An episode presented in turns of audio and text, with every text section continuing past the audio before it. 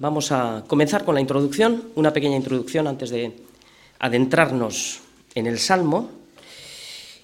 Es el Salmo 119, eh, desde el versículo 97 al versículo, al versículo 104. Eh, la primera letrita que veis arriba es la letra men. Su significado literal es agua y está relacionada con las naciones, con los juicios de Dios y principalmente, evidentemente, está relacionada con la Torá, que la Torá es la palabra. Men es una fuente de agua inagotable. Es el número 13 del alfabeto hebreo y su valor numérico es de 40. Y os pongo algunas referencias sobre el número 40. 40 días duró el diluvio, 40 días estuvo Moisés en el monte para recibir las tablas de la ley, 40 días estuvieron reconociendo la tierra prometida y 40 años fue el castigo de la rebeldía de su pueblo un año por día. 40 días le dieron a Nínive para que se arrepintiera. Y 40 días y 40 noches caminó Elías fortalecido. Hoy no sabemos cuánto es el tiempo, pero el Señor sigue teniendo misericordia para que nos arrepintamos delante de su palabra. ¿Y qué es su palabra sino una fuente de agua inagotable que quita la sed? Porque cualquiera que beba del agua de este mundo volverá a tener sed. Por tanto, no seamos como el pueblo de Israel. Por eso está escrito, está escrito los pasajes de la Biblia, está escrita la Biblia para nosotros, para que recordemos lo que le dijo al pueblo de Israel, dos males ha hecho mi pueblo, me dejaron a mí, fuente de agua viva, una fuente de agua viva, y cavaron para sí cisternas, cisternas rotas que no retienen el agua. Lo dijo por boca del profeta Jeremías. Ese es el agua de este mundo, una cisterna rota que nunca sacia. Cristo es la fuente inagotable de vida eterna. Y Cristo se levantó en el último y gran día de la fiesta y dijo, si alguno tiene sed, venga a mí y beba. El que cree en mí, como dice la Escritura, de su interior correrán ríos de agua viva. Por tanto, abandonemos las cisternas de este mundo y abre tu corazón y deja que los ríos de Men sean una fuente inagotable en tu vida que salpique para vida eterna. El salmo que vamos a leer hoy es un salmo en el que no hay ninguna petición, es un salmo de agradecimiento a Dios, es un salmo de evidencias, es un salmo de una vida transformada por el poder de la palabra de Dios. Lo vamos a leer y luego continuaremos verso a verso como hacemos en nuestra iglesia. Desde el versículo 97 al 104 leemos. Oh, cuánto amo yo tu ley. Todo el día es ella mi meditación. Me has hecho más sabio que mis enemigos con tus mandamientos, porque siempre están conmigo. Más que todos mis enseñadores he entendido, porque tus testimonios son mi meditación. Más que los viejos he entendido, porque he guardado tus mandamientos. De todo mal camino contuve mis pies para guardar tu palabra.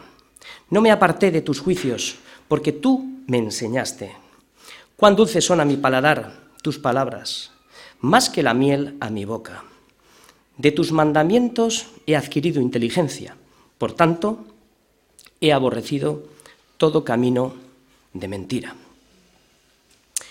Estamos viendo que el amor de David a la palabra de Dios es el resultado de cinco cosas que son las que vamos a desgranar en el día de hoy.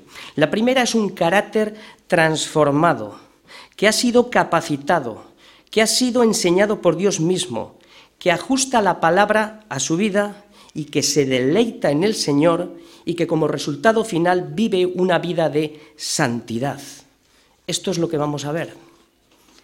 La evidencia del amor a Cristo es un carácter transformado. Salmo 119, del 97 al 104.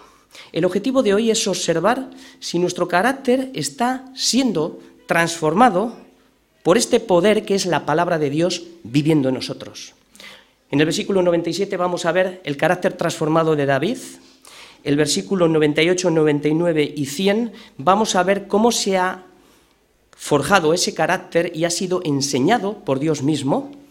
El versículo 101 y 102, vamos a ver los ajustes que David hace en el camino a su vida.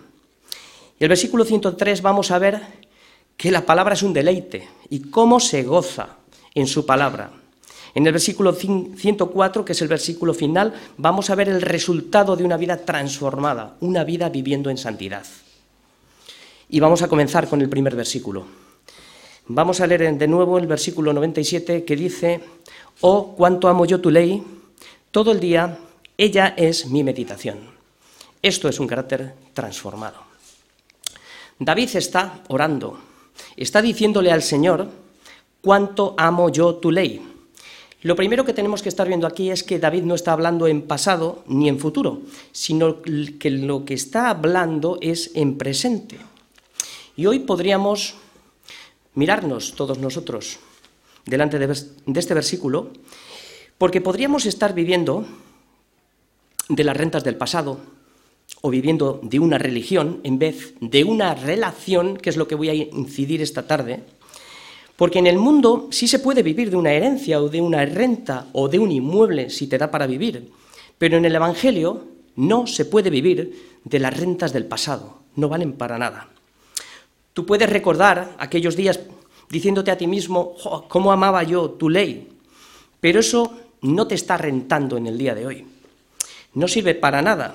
Y si acaso eres consciente de la situación, tampoco puedes dejarlo para el futuro, que es mañana porque he oído algunas veces y algunas personas decir que cuando salga de esta situación, de esta enfermedad, de este yugo desigual, de esta ruina, y yo esté mejor, entonces me volveré a ti y amaré tu ley.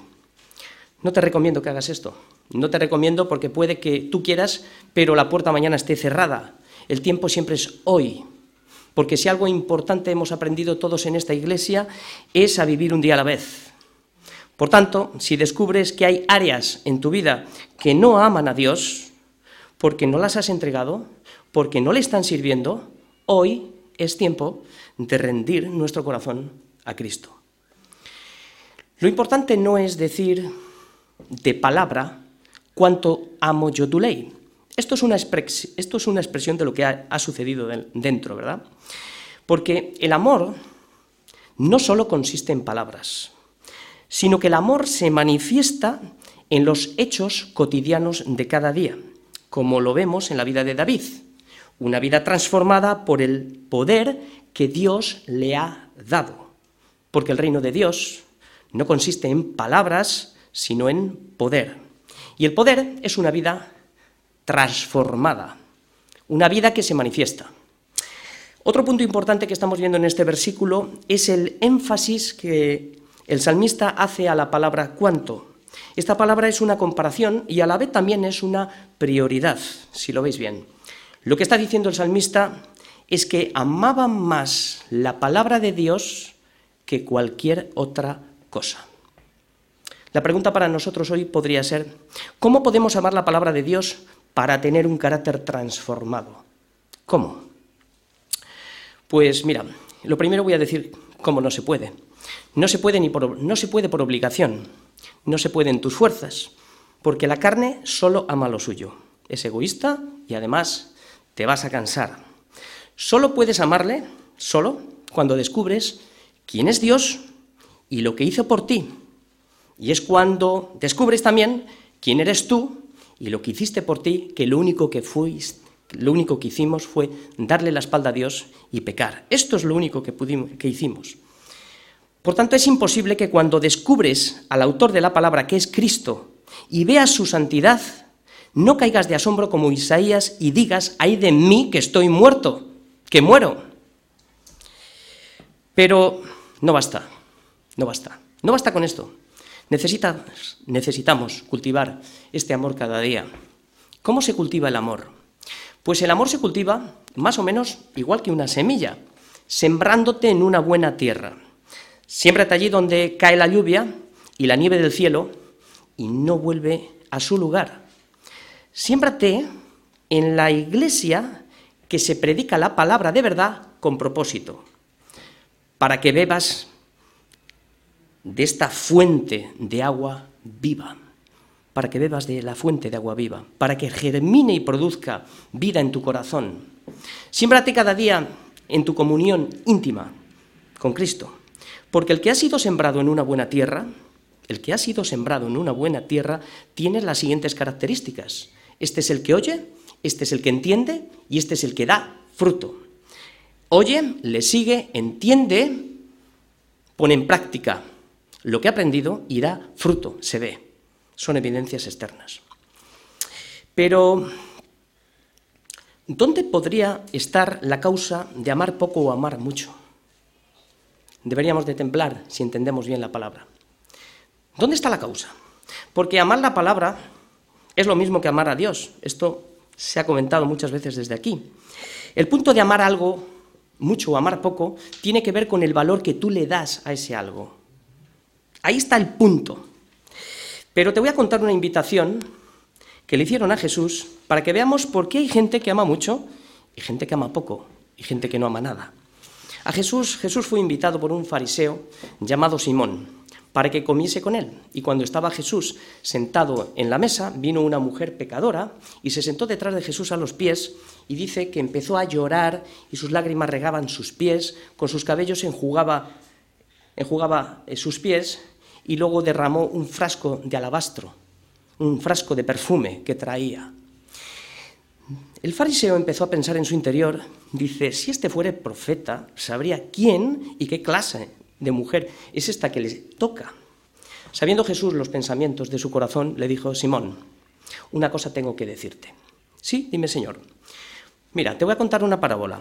Un acreedor tenía dos deudores. El uno le debía 500 denarios y el otro le debía 50 denarios. No teniendo con qué pagar ninguno de ellos, le perdonó la deuda a ambos. Por tanto, di, ¿quién de los dos le amó más? Y Simón respondió, al que perdonó más. Y Jesús le dijo, bien has respondido. Vuelto a la mujer le dijo, mira Simón, mira esa mujer. Entré en tu casa y tú no me diste agua para lavar mis pies, mas esta mujer no ha dejado de regar mis pies con sus lágrimas. Y además lo ha enjugado con sus cabellos. No me diste beso, mas esta mujer no ha cesado de besarme desde que he entrado. No ungiste mi cabeza con aceite, mas esta mujer ha ungido mi cabeza con el perfume. Por tanto,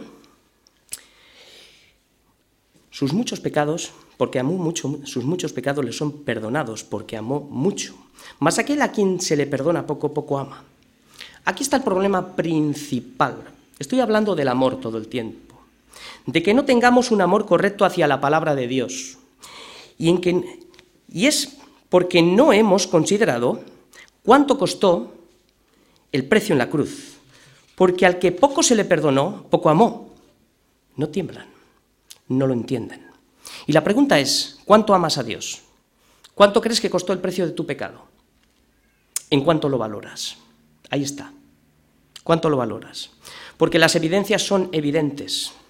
Este amor se manifiesta en que lloras por tu pecado y te compujes de corazón. Y esto es confesión se manifiesta amando a Dios que no cesas de besar sus pies por lo que ha hecho en ti, y esto es agradecimiento.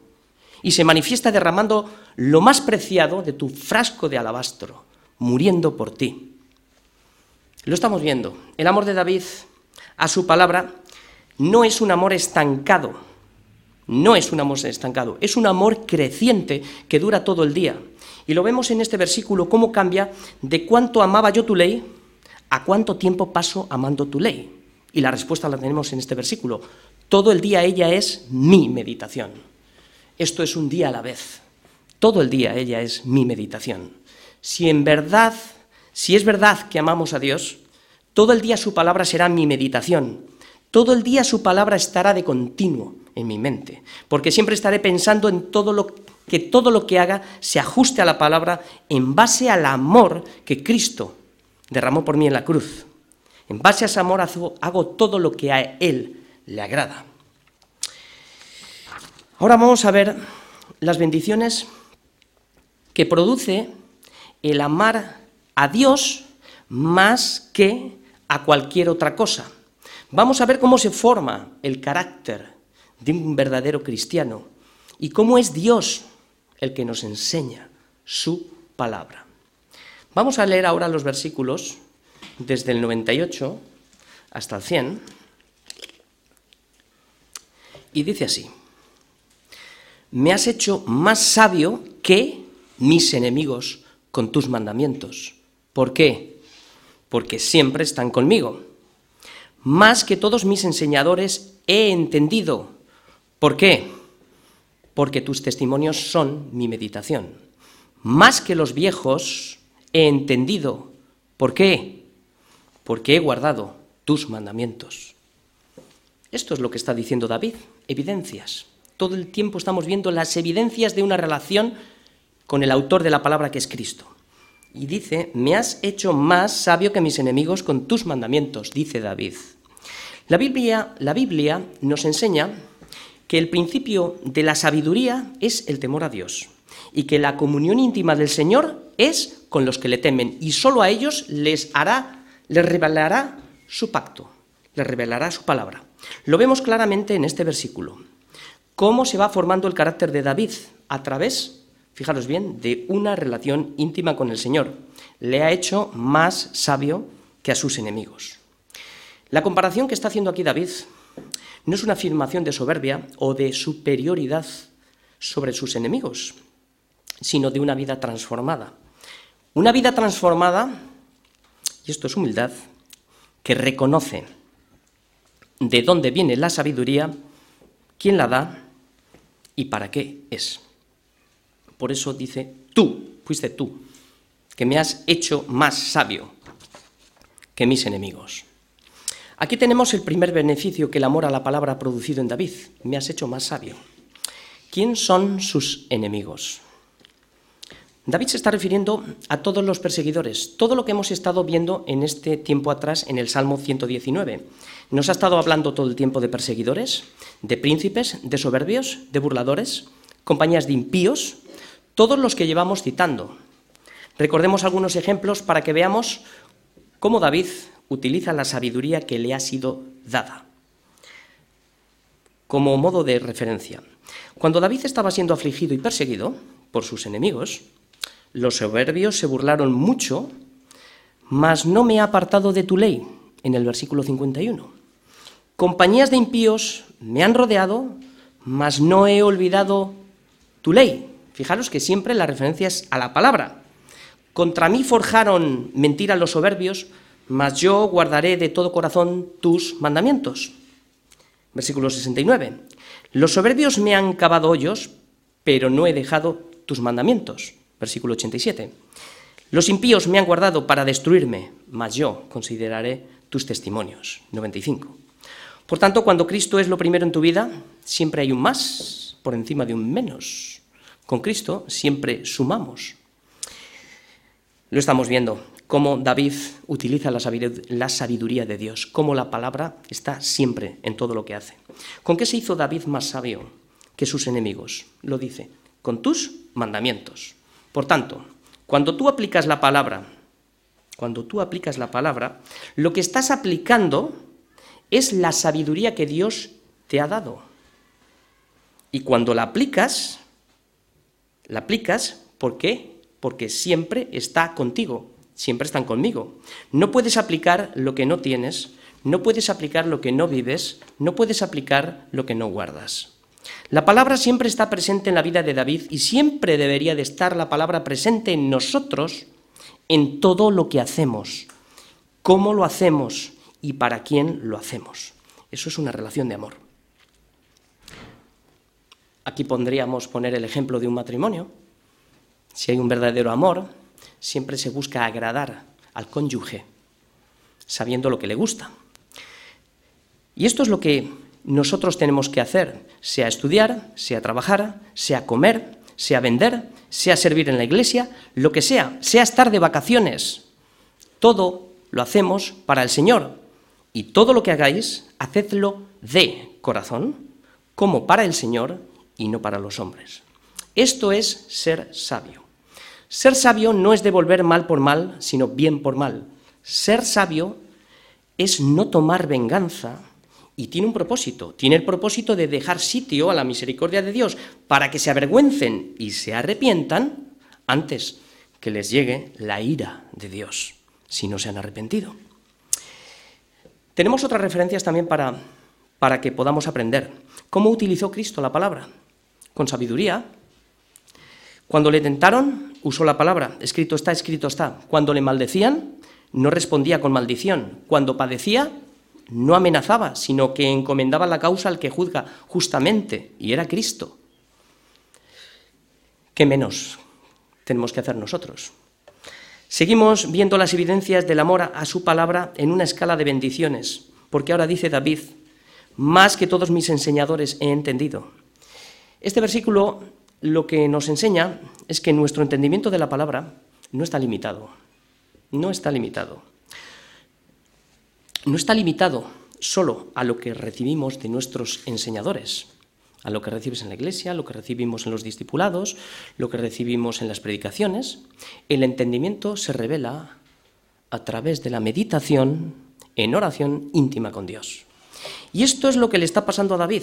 No solo se queda con lo que le enseñan sus enseñadores, él va más allá, sino que la palabra es su meditación. Vive, vive cercano a Dios.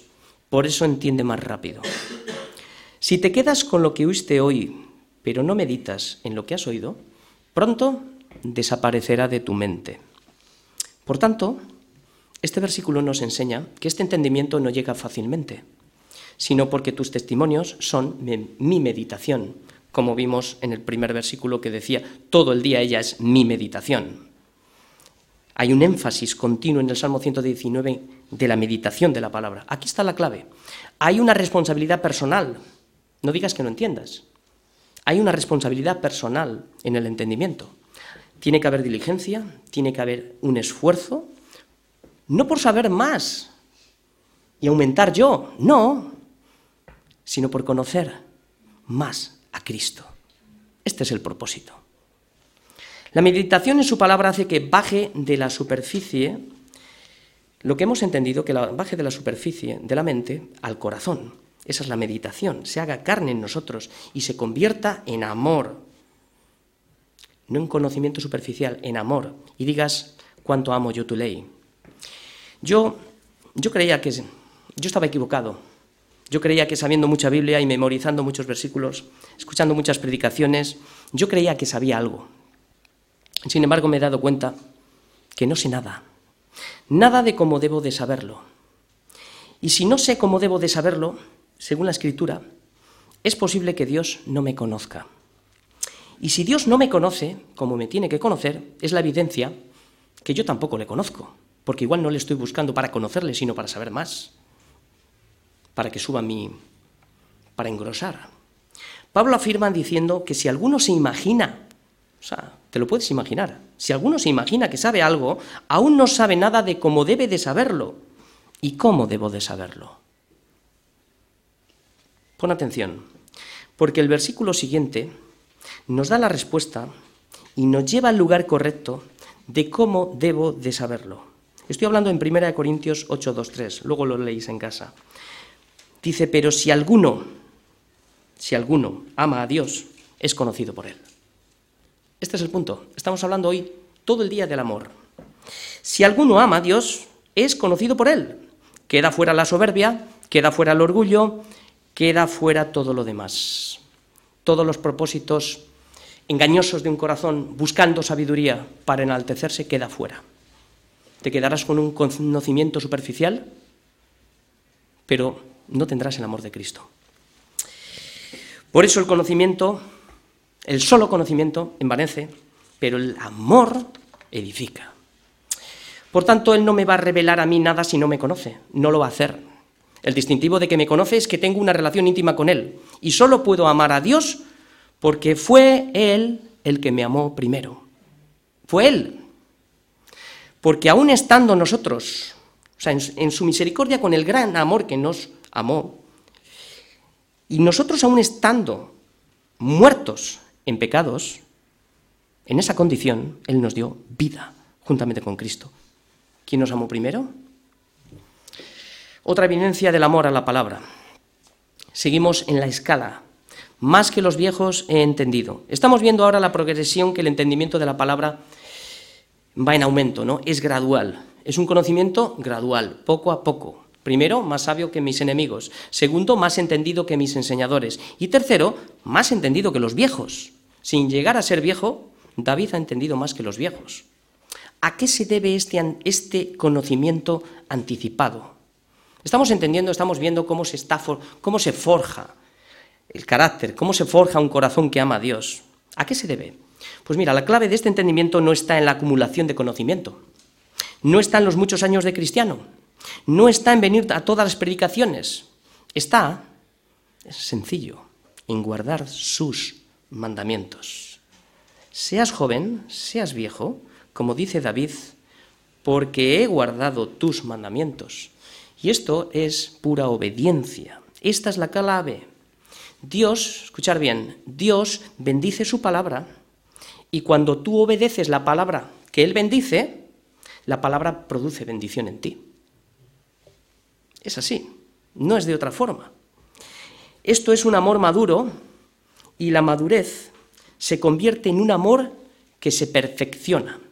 Es cuando el verdadero amor echa fuera el temor, porque su palabra permanece en nuestros corazones, porque, porque he guardado tus mandamientos. Fíjate lo que dice Primera de Juan 2.5. Dice, el que guarda su palabra, es de lo que estamos hablando, en este verdaderamente el amor de Dios se ha perfeccionado. Fijaros si David ha entendido correctamente la palabra, quién se la ha enseñado, y cómo está interesado en guardar sus mandamientos. Porque el que guarda su palabra, en este verdaderamente el amor de Dios se ha perfeccionado. Ahora vamos a ver las evidencias, nuevas evidencias. ¿Cómo ajusta David su vida a la palabra? Lo que define a un cristiano no es lo que dice, sino lo que hace. David dice, él dice, cuánto amo yo tu ley, pero ahora se muestra el amor de David transformado en lo que hace. Y es lo que vamos a leer ahora, los versículos 101 y 102. Y dice así, De todo mal camino contuve mis pies para guardar tu palabra. No me aparté de tus juicios porque tú me enseñaste. Esto es el testimonio externo de caminar cada día con Dios, que de todo mal camino contuve mis pies. Esto es santidad. Y la santidad comienza ajustando mi vivir diario a la palabra de Dios. Mis pies a su camino. Porque el camino del cristiano es un camino angosto, estrecho. Por eso debemos de estar muy vigilantes, porque es muy fácil salirse del camino. Y nosotros lo vemos y lo comprobamos en personas que hoy en día no están. El propósito de andar en este camino es para, volvemos otra vez, un énfasis que hace doble en este salmo David, para guardar tu palabra. Y como acabamos de decir, guardar su palabra tiene el beneficio de que el amor de Cristo se perfeccione en nosotros. Pues ¿quién no desea esta perfección? Porque dice el Señor también que el que me ama, el que me ama, mi palabra guardará. El que me ama. Y David ama a Dios, por eso está muy interesado en guardar su palabra. Por eso David, porque le ama, siempre está cercano a aquello que ama, porque lo valora. Y sigue diciendo, no me aparté de tus juicios. ¿Por qué razón lo hizo? Porque tú me enseñaste. Porque tú me enseñaste. Fue enseñado por Dios. Este versículo nos enseña claramente que el estar cerca de Dios se aprende más rápido desde casa no. Da igual si te has visto mil predicaciones en casa o, o te has estudiado la Biblia 20 veces al día. Estar cerca de Dios, pero estamos hablando de un corazón que quiere conocer a Cristo, no engordarme. Por eso nos enseña que estar cerca de Dios se aprende más rápido y también que es Dios el que te enseña.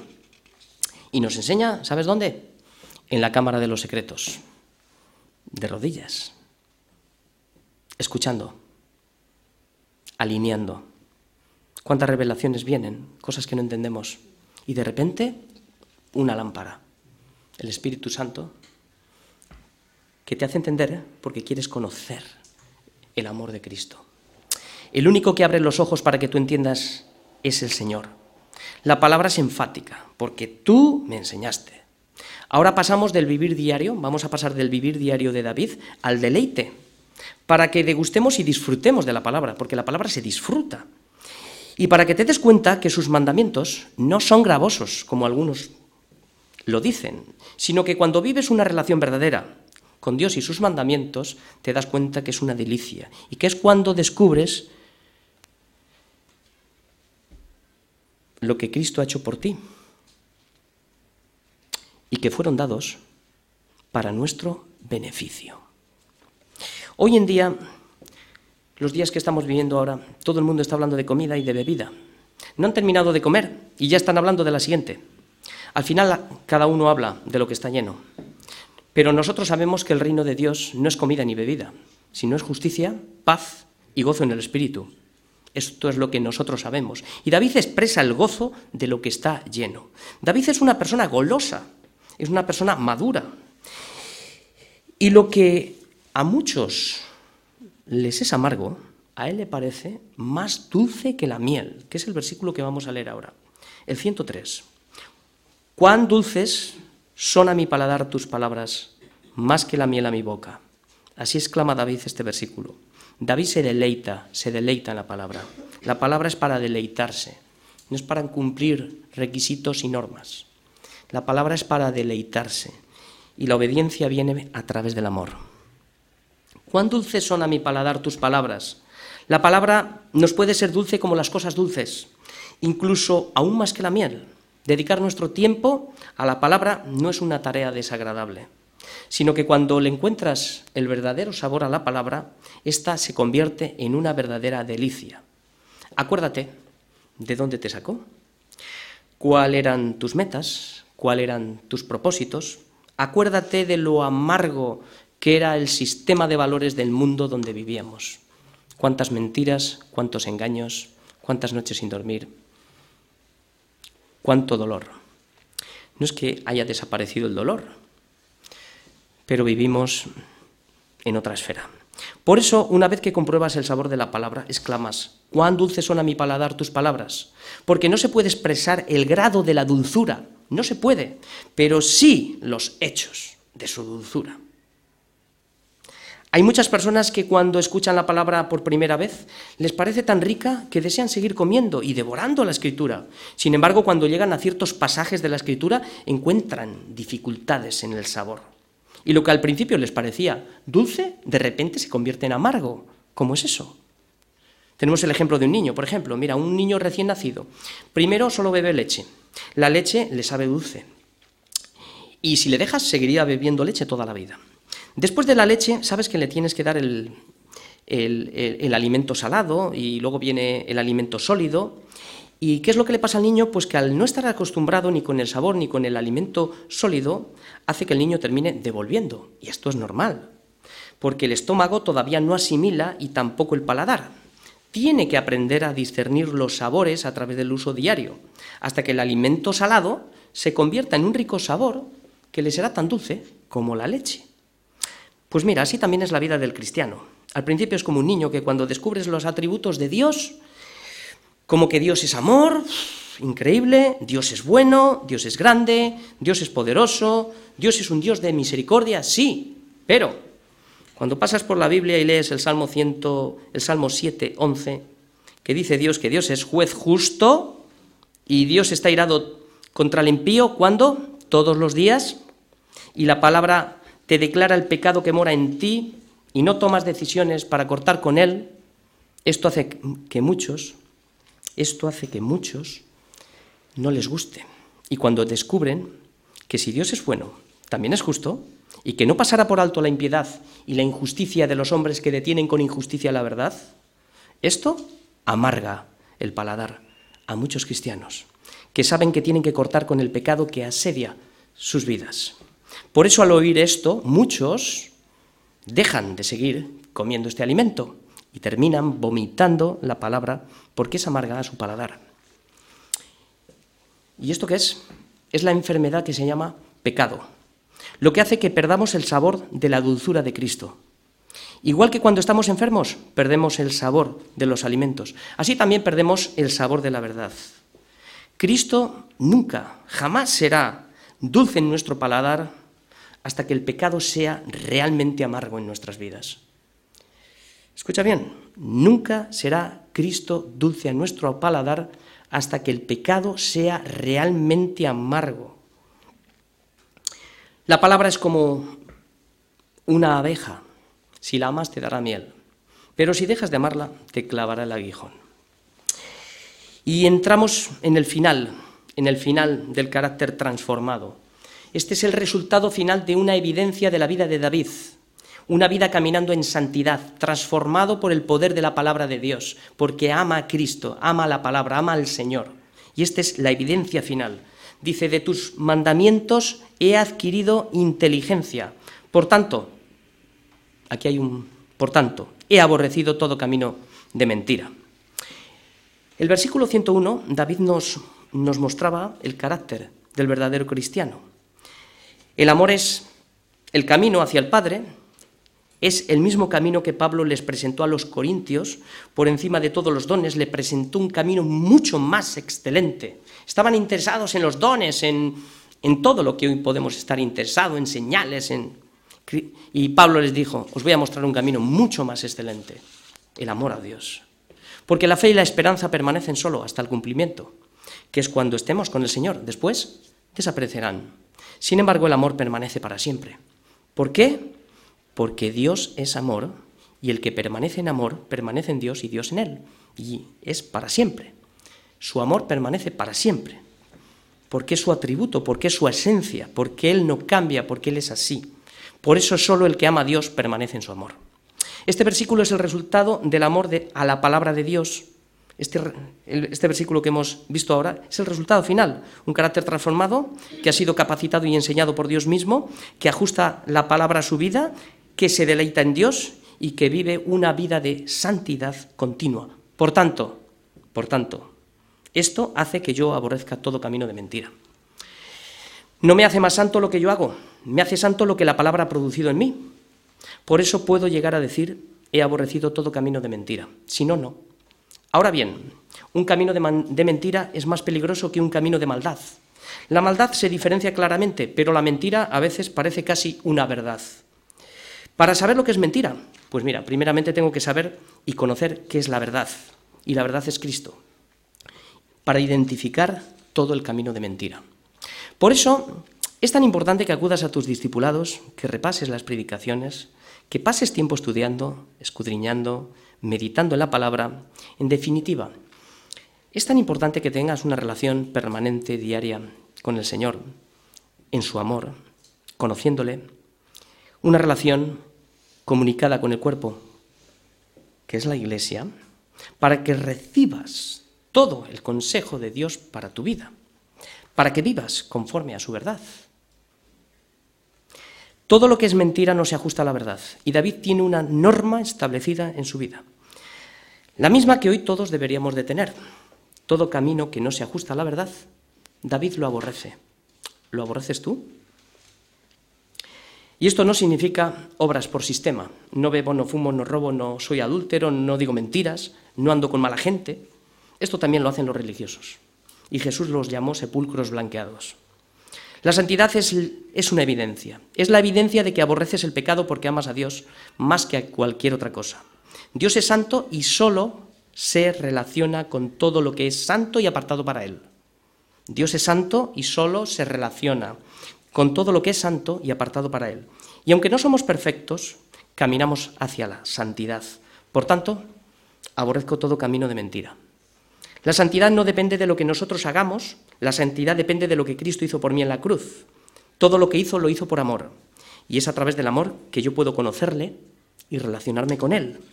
Porque fue por amor que Él me conoció primero y es el amor a Cristo lo que transforma mi vida.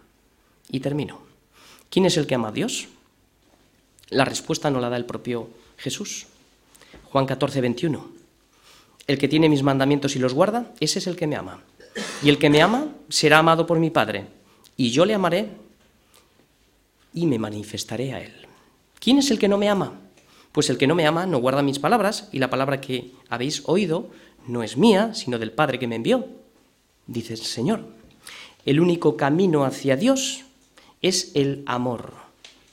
Es el distintivo del verdadero cristiano, aquel que ha encontrado en la palabra de Dios su delicia cada día, aquel que exclama y dice, cuánto amo yo tu palabra, aquel que no, aquel que no solo dice, sino que como resultado final se ve lo que hace, que de todo mal camino contuvo sus pies, por tanto he aborrecido todo camino de mentira, por amor a Cristo.